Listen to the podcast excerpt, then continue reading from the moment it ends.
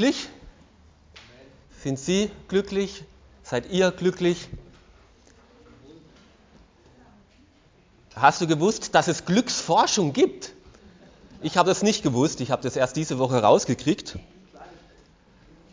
Sogar in Klagenfurt an der Uni, Glücksforschung. Oh. Mhm. Da werden Menschen in bestimmte Gruppen eingeteilt und die bekommen dann Fragebogen, die sie beantworten und dann kann man da das Glücksniveau der jeweiligen Gruppe feststellen. Das ist eine Methode, wie man Glücksforschung betreibt. Und anscheinend zeigen diese Untersuchungen, dass unser Glückserleben fast gar nicht mit unserem Bildungsstand zu tun hat. Fast gar nicht mit unserem Einkommen, nicht mit dem Geschlecht und auch nicht mit unserem Zivilstand, ob wir verheiratet sind, alleinstehend oder hat relativ wenig, gar nichts damit zu tun.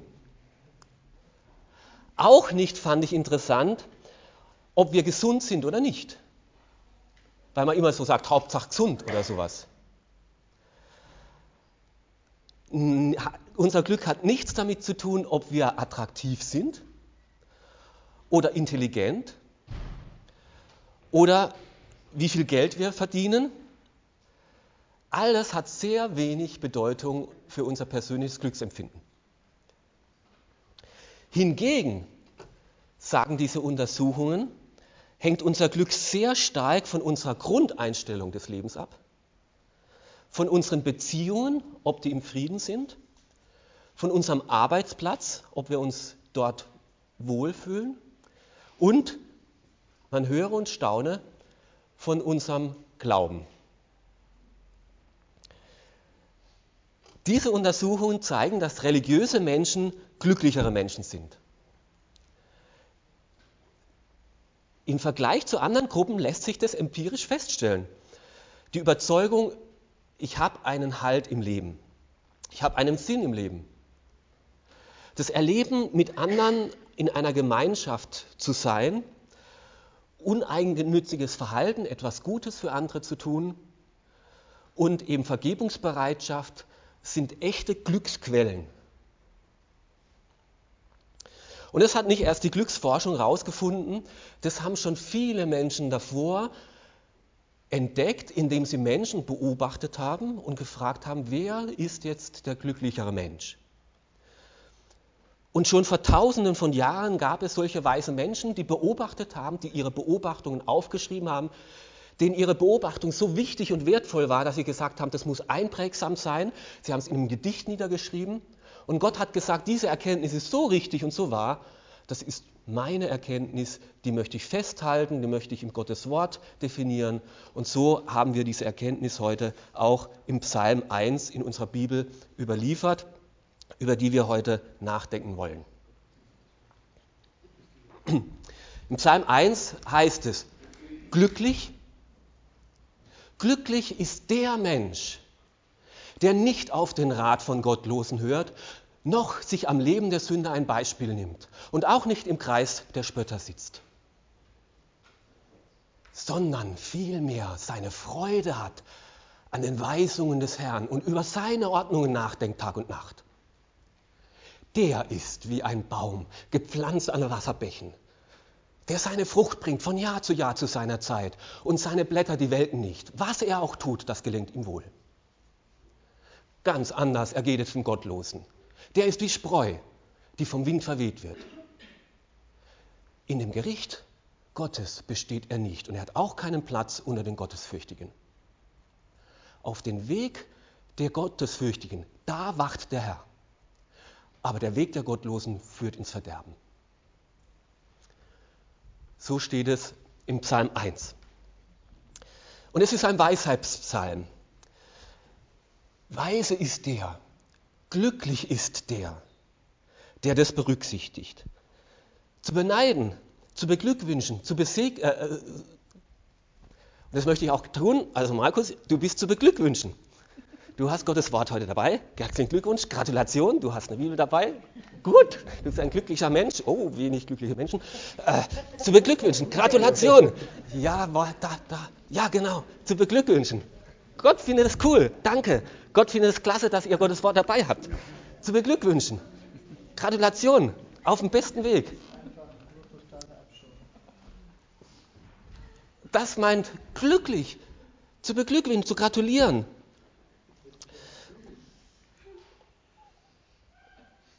Und dieser Psalmist und Gottes Wort führt uns jetzt zwei Wege vor Augen. Ein Weg, der zur Entfaltung, zum Segen, eben zur Sicherheit und zum Glück führt und ein anderer Weg, der zur Haltlosigkeit, zum Niedergang und zum Verderben führt. Und das, diese zwei Wege werden bildlich dargestellt in diesem Bild vom Baum und diesem Bild von der Spreu. Zuerst mal gebraucht dieser Psalmist ein starkes Bild, um diese Unterscheidung klar zu machen. Er beschreibt zuerst mal einen Baum. Und es ist so ein Baum, den man gerne anschaut. Also kein Krüppelbaum oder sowas, sondern so einer, von dem man Postkarten macht, wo man auf Kalenderblätter äh, findet, so groß und gesund und stark. Seine Blätter sind grün, sie welken eben nicht er ist nicht krank, er ist gesund und äh, hat keine Flecken. Er bringt Früchte. Zu seiner Zeit heißt es im Psalm, nicht zu jeder Zeit, aber zu seiner Zeit und immer wieder. Und man weiß, das ist ein guter Baum. Da kann ich mich jetzt schon freuen auf die Früchte im Herbst, weil das ist ein saftiger Baum, der bringt jedes Jahr Früchte zu seiner Zeit.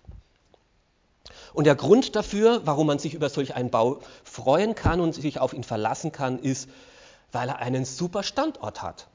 Der hat seine Wurzeln an Wasserbächen oder an einem Fluss, am Flussufer, wo das ganze Jahr über Wasser sich befindet. Bäume, auch Bäume brauchen Nährstoffe, auch Bäume brauchen Wasser, auch wenn wir sie nicht unbedingt gießen. Und die Bodenbeschaffenheit und der Standort ist das Ausschlaggebendste und das Wichtigste, ob eben ein Baum Frucht bringt oder nicht. Seitdem ich jetzt hier wohne, haben wir auch einen Garten und das ist mir jetzt hier erstmal bewusst geworden, wie wichtig der Standort ist. Also mein Vater hat mir gesagt, also Liguster, er ist unverwüstlich, also der wächst eigentlich überall. Hans-Peter hat es ernst genommen und hat einfach äh, da einer Straße entlang einfach ein Loch gemacht, den Liguster reingesteckt und fertig und es sollte eine schöne Hecke werden. Die ersten zwei Jahre ging das auch gut. Da hat der noch von seinem Ballen, hat er noch die, die Nährstoffe gehabt und so, aber jetzt ist der schon gewachsen, die ersten zwei Jahre ist der super gewachsen. Aber jetzt sind die Wurzeln tiefer, da drunten ist anscheinend, scheint es nur Schotter, Kies, Bauschutt gewesen zu sein und jetzt auf einmal mitten im Frühling, wo alles andere blüht, verdorrt der und lässt die Blätter fallen und sieht aus wie krank. Warum? Weil der Boden kein Wasser speichert und wenn es nur zwei, drei Tage nicht geregnet hat, dann hat er keine Nährstoffe, kein Wasser mehr. Der Standort und er hat keine, nicht gepflanzt an Wasserbächen. Und unser Psalmist schreibt, unser Baum ist ein ganz anderer Baum, ist kein Liguster bei Sautas im Garten, sondern ein Baum, der seine Wurzeln an Wasserbächen hat. Ganz anders der Kontrast dagegen, von diesem, das Gegenüber von diesem schönen, wunderbaren Baum. Und symbolisch habe ich hier einen Baum, der schon viel überlebt hat in unserer Gemeinde und der immer noch lebt, weil er regelmäßig gegossen wird. Äh, und er ist grün. Eigentlich wollte ich ja meinen Baum, unseren äh, Enzianbaum von uns, äh, unserer Terrasse mitnehmen, aber wir waren eine Woche Urlaub und mein Sohn hat vergessen, den zu gießen. Das war jetzt nicht mehr das Vorbei, also der war nicht mehr gepflanzt an Wasserbächen und deswegen. Äh, okay, aber ich bin jetzt schon bei der Spreu. Wisst ihr, was Spreu ist? Jetzt gerade zu dieser Zeit kann man das sehr gut erleben. Wenn ihr über ein Feld den, Trakt, äh, den Mähdrescher fahren sieht. Hinter dem Mähdrescher meistens normalerweise eine riesen Staubwolke, genau das ist Spreu. Spreu ist nicht das, was du heute Morgen zum Frühstück gegessen hast. Wenn du so eine Schüssel hattest und, äh, und Müsli reingeschüttet hast und Milch dazu, das ist das Korn, das ist das Getreide, das ist das Gute. Die Spreu ist das, was übrig bleibt, wenn man das Korn weggenommen hat. Der Same ist das Wertvolle. Und aus dem kann man Mehl machen, aus dem kann man äh, Brot machen, aus dem, das kann man wieder einpflanzen, in dem ist Leben, aus dem wird wieder neues Getreide. Spreu jedoch ist die Hülse, das, das ist eigentlich so wirklich eigentlich gar nichts. Das ist tot, das ist leblos, das ist nicht mal Stroh, das, das kann niemand verwenden zum Einstreuen von den Pferden oder Kühen oder sowas. Das wird einfach hinten rausgeblasen und soll der Wind verwehen und braucht niemand, kann niemand verwenden, ist einfach nur wertlos. Darum wird auch Samen von der Spreu getrennt. Damals und heute noch an vielen Orten wird das so gemacht, dass man eben, nachdem man das Getreide gemahlen hat, damals eben mit dem Dreschflegel, heute mit dem Mähdrescher, dass man dann das in den Wind schmeißt und die, der Same, der ist schwerer, der sollte einen kürzeren Fallweg haben und die Spreu ist leichter, die soll einen weiteren Weg haben und so wird es voneinander getrennt. Und jetzt war ich tatsächlich auf dem Feld, habe mir Getreide geholt, habe es zu Hause geschlagen ähm, und jetzt versuche ich das mal, ob das wirklich stimmt. Hier haben wir künstlichen Wind und wenn die, Theo wenn die Theorie stimmt, dann müsste die Spreu weiterfliehen und der Same tiefer nach unten. Also mal schauen.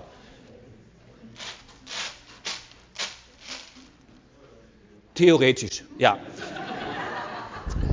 Also wir können es mal auch, also das ist, das ist, das ist äh, Getreide, das müsste jetzt einen kürzeren Weg haben, das fliegt bis dahin. Und das ist jetzt Spreu, das müsste jetzt ein längerer Weg haben. Ja, also sieht man schon, oder? Okay. Nicht nur die Theorie, sondern auch die Praxis stimmt. Und so wird Getreide von Spreu getrennt, weil das eine ist wertvoll, das eine kann er gebrauchen und das andere, das verweht der Wind und mit dem macht man hinterher nichts, gar nichts. Das verweht der Wind, bleibt liegen, wird festgetreten, wird weitergeweht, ist einfach für nichts mehr zu gebrauchen. Und auf der einen Seite dieser wunderbare Baum, gesund, grün, beständig wächst, trägt Früchte zu seiner Zeit und auf der anderen Seite die wertlose Spreu, kein Leben, kein Wert, keine Wurzeln, vom Wind getrieben, ohne Beständigkeit, ohne Frucht, ohne Wachstum, einfach nur auf der Straße zertreten. Und nachdem der Psalmist dieses Gegenüber, diese zwei Bilder uns eingeprägt hat, kommt er eigentlich zum Punkt. Jetzt kommt er mit seinem Messer und sticht so richtig an den Punkt, worum es ihm wirklich geht. Dein Leben ist entweder das eine oder das andere. Und du bist entweder auf dem Weg zur Spreu zu werden oder du bist auf dem Weg, ein gesunder Baum zu werden. Und du kannst dich heute entscheiden, auf welchem Weg du weitermachen möchtest. Entweder ist dein Weg ein Weg, wo am Ende ein prachtvoller, fruchtbringender Baum steht oder dein Leben ist ein Leben auf einem Weg, wo am Ende nichts bleibt und alles vergeht. Ich möchte zuerst mit dem Psalmist den Weg zum Leben betrachten. Auf diesem Weg müssen wir Dinge tun und Dinge lassen. Und zuerst einmal beschreibt der Psalmist, was wir lassen müssen, wo wir aufhören müssen. Aufhören, auf den Rat von Gottlosen zu hören. Aufhören, auf dem Weg der Sünder zu gehen und an ihnen uns ein Vorbild zu nehmen. Aufhören, uns mit Spöttern abzugeben und in ihrer Runde sitzen zu bleiben. Wenn wir unser Leben glücklich, lebendig, fruchtbringend und wachsend gestalten wollen, dann müssen wir mit solchen Dingen ein Ende machen. Dann müssen wir überlegen, gibt es Menschen in meinem Leben, die mir nicht gut tun? Wo ich mich nicht mehr mit ihnen abgeben sollte? Gibt es Ideologien, die ich aufnehme, die nicht lebensspendend sind, die nicht, äh, dass ich mich mit denen nicht mehr beschäftige? Gibt es bestimmte Medien, die mich belasten? Oder befinde ich mich anhaltend in einer Runde und verbringe Zeit mit Dingen, die einfach nur wertlos und tot sind? Wer ein gelingendes Leben leben will, muss sich zuerst einmal davon verabschieden, von dem ich mache, was man tut. was man für richtig hält. Weil man fragt mal überhaupt nicht, was Gott gefällt und was nicht. Glücklich ist der Mensch, der sich am Beispiel der Sünder, äh, an Sünder kein Beispiel nimmt, an ihrem Leben kein Vorbild nimmt. Da müssen wir anders denken, neu denken. Was die Allgemeinheit tut, ist lange nicht das Richtige und das Gute. Und auch Paulus im Neuen Testament beschreibt es im 1. Korinther im Kapitel 10 so, alles ist dir erlaubt, aber nicht alles dient zum Guten. Und alles ist erlaubt, aber nicht alles baut dich auf. Und wenn wir weise sein wollen, wenn wir am Ende ein glückliches Leben haben wollen, dann dürfen wir nicht einfach alles tun, nur einfach, weil es nicht verboten ist, weil es erlaubt ist, weil es man, weil es alle tun. Da muss ich schon erklären, auch Christsein ist keine Liste von 100 Regeln, die man einzuhalten hat oder nicht, damit dann Gott am Ende keinen Ärger macht oder so. Christsein ist kein Hürdenlauf, wo ich eins nach dem anderen machen muss. Christsein ist eine tiefe Beziehung mit einem lebendigen Gott. Diesem Gott, der zu mir gesagt hat, er möchte mit mir Gemeinschaft haben und der das auch möglich gemacht hat, indem Jesus Christus für meine Schuld gestorben ist. Christsein ist ein Leben mit diesem Gott, seine Liebe und seine Vergebung in Anspruch zu nehmen und mit ihm jetzt Tag für Tag in einer Beziehung zu leben, ihn zu fragen, mit ihm ins Gespräch zu sein und von ihm anredbar, von sich von ihm etwas sagen zu lassen. Aber es gibt Dinge in unserem Leben, die dieses geistliche Leben, dieses Leben mit Gott hindern oder fördern und zur Entfaltung bringen, die meine Beziehung mit Gott belasten oder entfalten.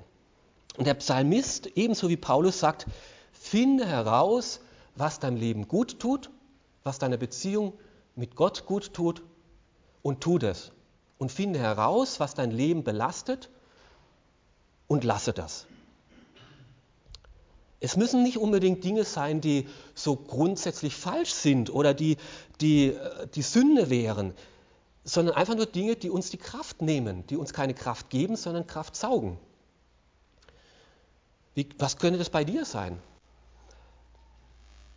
Dinge, die eine negative Auswirkung auf dein Leben haben, die sich auf deine Beziehung zu Gott falsch auswirken. In meinem Leben, meine Herausforderung zum Beispiel ist es, was Stefan angedeutet hat, unsachgemäßer Umgang mit dem Fernsehen. Es gibt Abende, wo Fernsehen genau die richtige Entspannung ist, wo das genau das Passende ist und jetzt heute, da passt es und da ist es gut. Aber es gibt viele Abende, wo es das nicht ist, wo es einfach nur Bequemlichkeit ist, wo es Faulheit ist und nicht zur Entspannung dabei zu beiträgt, sondern dich nur matt macht und trüber und du stehst hinterher noch blöder und noch dämlicher und belasteter auf wie vorher. Und da fordert uns der Psalmist aus, verschwende dein Leben nicht mit nutzlosen Filmen, die dir nicht Kraft geben. Paulus würde sagen, Fernsehen ist nicht Sünde. Darum geht es nicht. Das ist nicht das Thema, ob du das darfst oder nicht. Das ist nicht illegal, das ist nicht verboten. Die Gemeinde wird dich auch nicht rausschmeißen, wenn du es tust oder so. Aber ist, ist es gut? Ist es hilfreich? Fördert es dich, deine Entfaltung? Dabei liegen doch so viele, also bei mir tatsächlich wörtlich, auf dem Nachttisch ein Stapel von Büchern, die sich tatsächlich lohnt zu lesen. Dabei hast du so viele gute Vorträge in deinem Computer, die du noch hören möchtest. Und dabei hast du so gute CDs mit so guter, ermutigender, aufbauender Musik, die du viel zu selten hörst. Finde heraus, was dich belastet und verdamme es aus deinem Leben. Was ist es bei dir? Was ist deine Herausforderung? Vielleicht eben nicht Sünde, sondern einfach Dinge und Menschen oder Handlungen, die dir das Leben und das Leben mit Gott rauben, die dir viel, viel Zeit nehmen und wo du dich heute entscheiden sollst, ich will nicht zur Spreu werden, ich habe da schon zu viel Zeit damit verbracht und es ist genug. wenn du willst, dass dein Leben sich gut entfaltet, zur Frucht wird oder äh, grünt und blüht, dann bleib nicht dabei sitzen in diesem Kreis der Spötter. Bleib nicht dabei sitzen, sondern triff eine Entscheidung und sag, und jetzt mache ich es anders.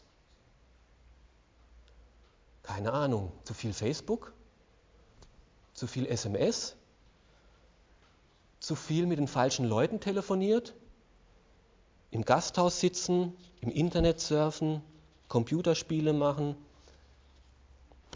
zu viele Stunden vor dem Spiegel verbracht, zu lange im Fitnesscenter gewesen, zu viel mich um mein Auto oder meinen Garten gekümmert, zu lange geputzt. Wisch- und Weggruppe gibt gute Tipps. Das alles ist nicht falsch. Das alles ist nicht Sünde im richtigen Maß zur richtigen Zeit. Aber es kann auch dahin führen, dass unser Leben nur in Bedeutungslosigkeit sich verflüchtigt. Beginne andere Dinge zu tun. Wenn du ein Leben führen möchtest, das inspirierend ist, das lebendig ist, das Frucht bringt, dann denke darüber nach, was macht dich lebendig. In lebendigen Menschen mit strahlenden Augen verherrlicht sich Gott. Was macht deine Seele satt? Was macht dich lebendig? Was macht dich fröhlich, dankbar, fest? Und da hat der Psalmist eine ganz tolle Entdeckung gemacht, die er immer und immer wieder beobachtet hat im Menschen von ganz, ganz vielen Menschen. Wohl dem Menschen, glücklich ist der, der Freude hat am Wort Gottes und darüber nachdenkt, Tag und Nacht. Der seine Lust hat, also Freude hat, der sich darauf freut, boah, hier habe ich etwas, was mir ein Leben meiner Seele satt macht. Hier habe ich etwas, was mein Leben beständig macht. Hier habe ich was, was mein Leben langfristig eine gute Richtung gibt. Der Freude hat, der sich darauf freut, der gerne sich mit Gottes Wort beschäftigt. Hier heißt es Gesetz oder Ordnungen, Weisungen, das ist Gottes Wort, sowohl das Alte als auch das Neue Testament. Und ich, oder Gott ist Leben und er hat das Leben geschaffen und er hat dir das Leben geschenkt. Und er hat uns auch gute Ordnungen mitgegeben, wie dieses Leben sich entfalten kann. Und er wünschte sich, dass wir diese Ordnungen lesen und aufnehmen und dadurch zur Entfaltung kommen und darin zur Fülle kommen. Und dann ist man weise, nicht weil man weise heißt, sondern weise ist. Und ich befürchte, dass viel zu viele von uns nicht mehr diese Priorität in ihrem Leben gesetzt haben. Ich möchte Tag für Tag Anbindung an diesen Gott haben und mir von diesem weisen Gott lebensspendende Worte sagen lassen. Ich möchte jeden Tag eine Zeit in der Gegenwart Gottes verbringen, sein Wort lesen, damit es mich zu diesem fruchtbaren Baum werden lässt. Mein Vater ist ein ganz einfacher Mensch. Drei Jahre Schule, nicht mehr. Nachkriegszeit, meistens ausgefallen, meistens auf dem Feld gewesen. Aber er hat jedes Mittagessen, er war zum Mittag kurze Zeit bei uns zu Hause, uns einige Verse aus dem Wort Gottes vorgelesen. Und er hat an seinem Arbeitsplatz mit seinen Arbeitskollegen bei jeder Feschbar um 9 Uhr ein Andachtsbuch gelesen. Wenn wir früher von der Schule heimkamen, habe ich oft meine Mutter im Wohnzimmer sitzen sehen, in der Bibel lesen und für uns beten. Und obwohl meine Eltern ganz einfache, ganz einfache Leute sind, haben sie sehr, sehr vielen Leuten Gutes getan. Haben viele Leute sie um Rat gefragt. Und wenn sie etwas gesagt haben, dann hat man hingehört, weil sie weise Worte geredet haben.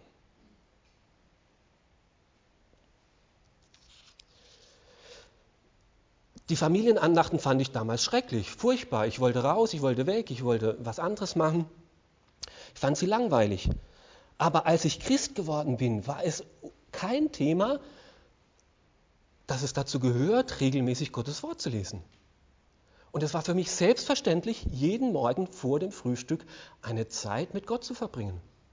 Das habe ich gesehen und das habe ich an ihrem Leben wahrgenommen, wie das ihr Leben reich macht, wie es ihr Leben eine gute Richtung gibt, wie ihr Leben dadurch fruchtbringend wird und wie sich diese Frucht auch in uns widerspiegelt und fortgesetzt hat. Und es war für uns selbstverständlich, dass wir es genauso tun. Sind wir unseren Kindern so ein Vorbild? Sehen sie uns immer und immer wieder beschäftigt mit Gottes Wort? Wohl dem, der Freude hat an Gottes Wort und darüber nachdenkt, der ist wie ein Baum, der Frucht bringt zu seiner Zeit. Gottes Wort lässt unser Leben blühen und grünen und tief werden. Das ist der, der Saft und der unserem Leben jetzt und von Generation zu Generation auch Leben schenkt, der mich stark macht und durch den ich stark bin, auch andere fruchtbringend etwas abzugeben und der sich segensreich auch durch die Generationen ausübt. Aber lesen alleine reicht nicht. So weise und so gut beobachtet hat dieser Psalmist auch. Lesen alleine reicht nicht, sondern darüber nachdenkt Tag und Nacht. Der darüber meditiert, der nachdenkt, der innerlich das bewegt und sich beschäftigt und das ständig und immer und immer wieder da dran bleibt, kontinuierlich. Wie kann man Tag und Nacht über Gottes Wort nachdenken? Na, indem man es auswendig lernt oder es ist memoriert. Herzliche Einladung zu unserer Interessensgruppe Bibel memorieren. Das erste Ergebnis hast du vorhin gesehen, Psalm 1, relativ einfach auswendig zu lernen. Nach dieser Predigt wäre es doch ein Vorsatz. Ich möchte bis zur nächsten Woche den Psalm 1 auswendig lernen und werde ihn am Sonntag dem Hans-Peter aufsagen.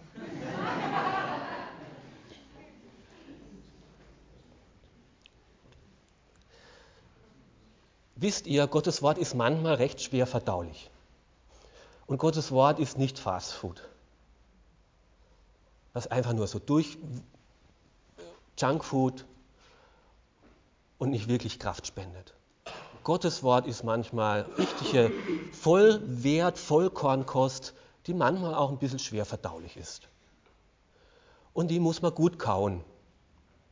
Und manchmal mehrmals damit das Korn wirklich seine Kraft entfaltet. Gras ist ziemlich schwer verdaulich, deswegen essen wir es auch nicht. Ja. Ähm, die Kühe essen es. Das ist ein Wunder. Es ist wirklich ein Wunder. Wie können braune Kühe, die grünes Gras fressen, weiße Milch spenden? Das ist ein Wunder. Wie machen das die Kühe? Die nehmen das Gras nicht nur auf, sondern die holen es wieder hoch gehen es nochmal durch und schlucken es wieder runter. Und dann holen sie es nochmal hoch und kauen es nochmal durch und schlucken es nochmal runter. So lange, bis das wirklich zur Nahrung geworden ist. Wiederkäuer nennt man das. Und wir sollen solche geistliche Wiederkäuer werden.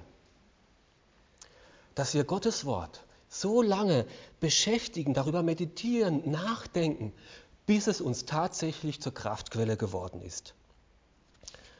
Nicht nur Verse lesen, damit ich es gemacht habe und einen Hagel an meinem Bibelleseplan machen kann, sondern so lesen, dass es, ich es verdaue, dass ich nachdenke, dass es mich beschäftigt. Wo prägt mich das? Wo hilft mir das? Wofür hilft mir das, ein weises, kraftvolles, lebendiges Leben zu führen? Diese Wiederkäuer sehen ja heute bei uns manchmal anders aus ich mag das nicht so oft, wenn ich meine Kinder damit beschäftigt sehe, mit Kaugummis, aber ich möchte euch einladen, also die jetzt, die Gottes Wort haben, die dürfen das jetzt auch wiederkäuen. Und ich gebe euch mal einfach Kaugummis durch, die das haben möchte, bitte, und gebe es einfach weiter. Und alle, die Gottes Wort dabei haben, die dürfen das aufnehmen und dürfen das also zu sich nehmen und dann auch wiederkäuen damit ich das jetzt auch sehe, dass ihr das tut, ja, dass ihr jetzt hier Gottes Wort nicht nur aufnehmt heute, sondern dass ihr auch damit was macht.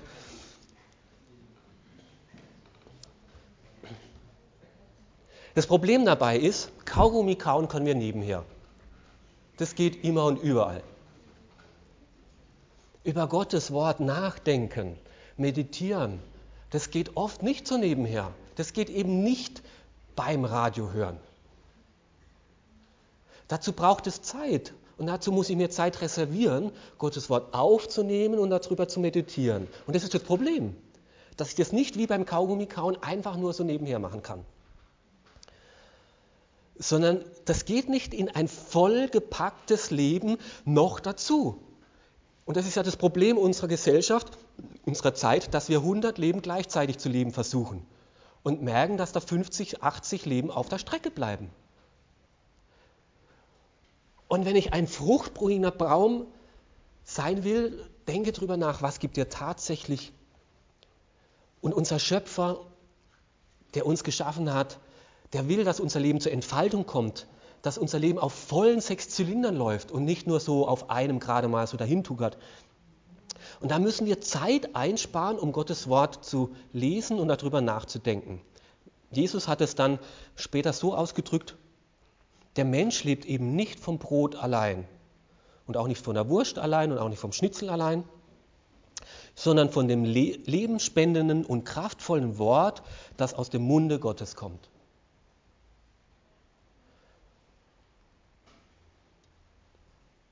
Körperlich verhungert bei uns fast kaum, fast niemand in Österreich. Aber seelisch Dürre. Johannes sagt es, die Worte, die ich zu euch sage und zu euch rede, die sind Leben.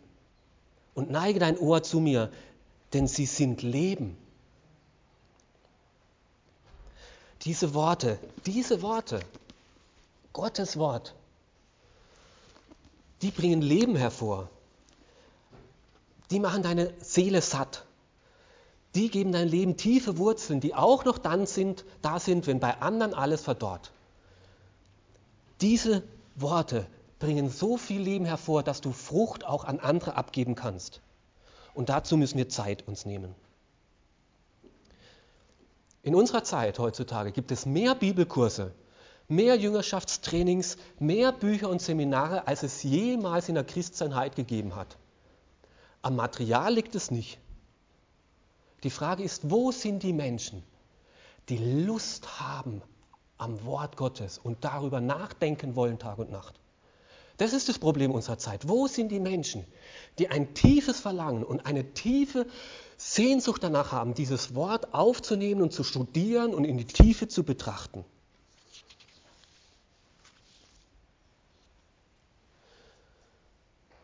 Was ist die Alternative? Der Weg zum Verderben. Was ist, wenn wir diesen Weg nicht wählen? Der Psalmist sagt, wenn du dich an unserer Kultur anpasst und dich einfach treiben lässt, mitmachst, was man tut, dann werden, wenn du keine eigenen Ziele hast, dann wird dein Leben mehr und mehr voll mit nutzlosen, bedeutungslosen, belanglosen Dingen und am Ende wird nur Spreu bleiben. Vergängliches, haltloses, kraftloses Leben, das nicht nur für dich tödlich ist, sondern du auch nicht Leben hervorbringst, du auch das nicht Leben weitergeben kannst an andere Menschen. Dein Leben wird selbst ein Leichtgewicht sein, haltlos, belanglos, flatterhaft, ohne Festigkeit und du wirst nichts zum Weitergeben haben. Wer sich treiben lässt, ohne nachzudenken, der einfach alles in sich aufnimmt, ohne es zu bewerten, ob es Wert hat, das aufzunehmen oder nicht, der wird am Ende ein Haufen Spreu sein, vom Wind verweht. Sei du doch nicht ein Mann, sei du doch nicht eine Frau, die so am Ende enden möchte. Vor dem Gericht Gottes bestehen sie nicht. Sie haben nie Gottes Wort, Gottes Leben aufgenommen, nie für sich angenommen. Gottes Leben hat sich in sie nie entfaltet. Es blieb bedeutungslos. Und so heißt es dann auch im Korintherbrief in Kapitel 3, der Tag des Gerichts wird bei jedem ans Licht bringen, welches Material er verwendet hat. Denn im Feuer des Gerichts wird das Werk jedes Einzelnen auf seine Qualität geprüft werden. Am Ende des Lebens, im Gericht Gottes, wird es bewertet werden, woraus unser Leben bestand und ob da noch was da ist, was Bedeutung hat, auch in der Ewigkeit, auch in den Augen Gottes. 1. Korinther 3, Vers 13. Gott ist ewig, seine Worte sind ewig und wenn wir uns darin verwurzeln, dann ist unser Leben ewig. Und er findet auch keinen Platz in der Gemeinschaft der Gottesfürchtigen. Wer Gottes Wort nicht reflektiert und darüber nachdenkt, der, hat, der kommt nicht zur Weisheit. Der hat auch keinen Rat. Der hat nichts zu sagen. Der wird nicht zur Seelsorge gerufen. Den will man nicht, wird man nicht fragen, wenn man Sorgen hat, äh, wie soll es weitergehen. Ich, ich brauche hier Weisheit, ich brauche hier einen Rat. Der wird nicht gebeten, eine Rede zu halten oder eine Predigt oder eine Andacht. Der hat nichts zum Weitergeben. Und er hinterlässt keine lebensspendende Frucht und, nicht an, und er kann nicht andere satt machen. Und dann über den Weg der Gottesfürchtigen, da wacht der Herr. Gott kennt die Seinen, Gott liebt die, die sich ihm öffnen, die sich mit seinem Wort beschäftigen. Und er wacht auf die. Und selbst wenn die sich mal mit Nutzlosen beschäftigen, erinnert der die und, und sagt, du, das ist doch nutzlos. Und sein Geist bewegt uns zum Guten hin und hilft uns wieder neu zu orientieren und korrigiert und pass auf, das ist nicht kraftspendend. Nimm etwas, was dich wirklich lebendig macht und gibt unserem Leben eine gute Richtung über den Weg der Gottesfürchtigen. Da wacht der Herr und passt auf, dass es ein gutes Leben, äh, eine gute Richtung nimmt. Er sorgt sich um uns. Und diese wohlwollende Fürsorge Gottes schlagen so viele aus. Ist mir egal, ich mache das, was ich will, ich finde schon selber den rechten Weg aus, ich brauche doch Gott und sein Wort nicht. Und was soll Gott tun? Sagt, bah, die Gefahr ist so groß, dass der Weg des Gottlosen führt ins Verderben. Darum, die ganze Predigt ist ganz einfach. Welche Richtung soll dein Leben nehmen? Soll es ein grüner Baum werden oder soll es eine fruchtlose, tote, Getreide, äh, getriebene Spreu sein. Und wir können uns heute entscheiden, in welche Richtung unser Leben geht.